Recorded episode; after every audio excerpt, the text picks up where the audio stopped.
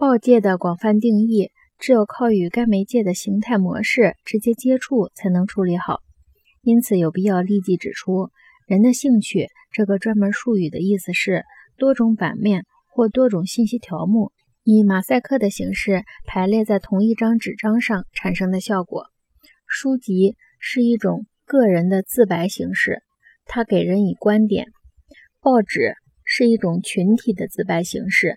它提供群体参与的机会。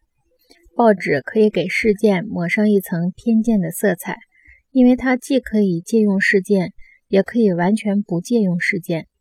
然而，正是由于许多新闻和事件并列于报端，使公众每天耳濡目染，才使报纸具有令人感兴趣的多重性的广阔范围。书的形式不是一种。公众马赛克形态或团体形象，而是一种个人的呼声。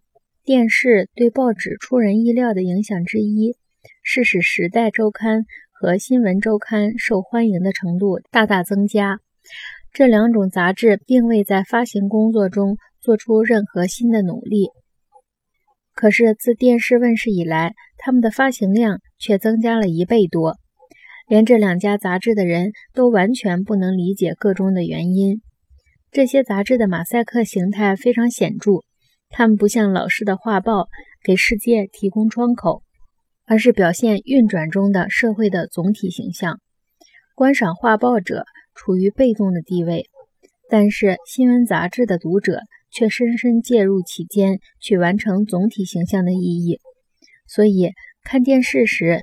介入马赛克形象的习惯，大大加强了上述新闻杂志的吸引力。与此同时，老式画报的吸引力却被削弱了。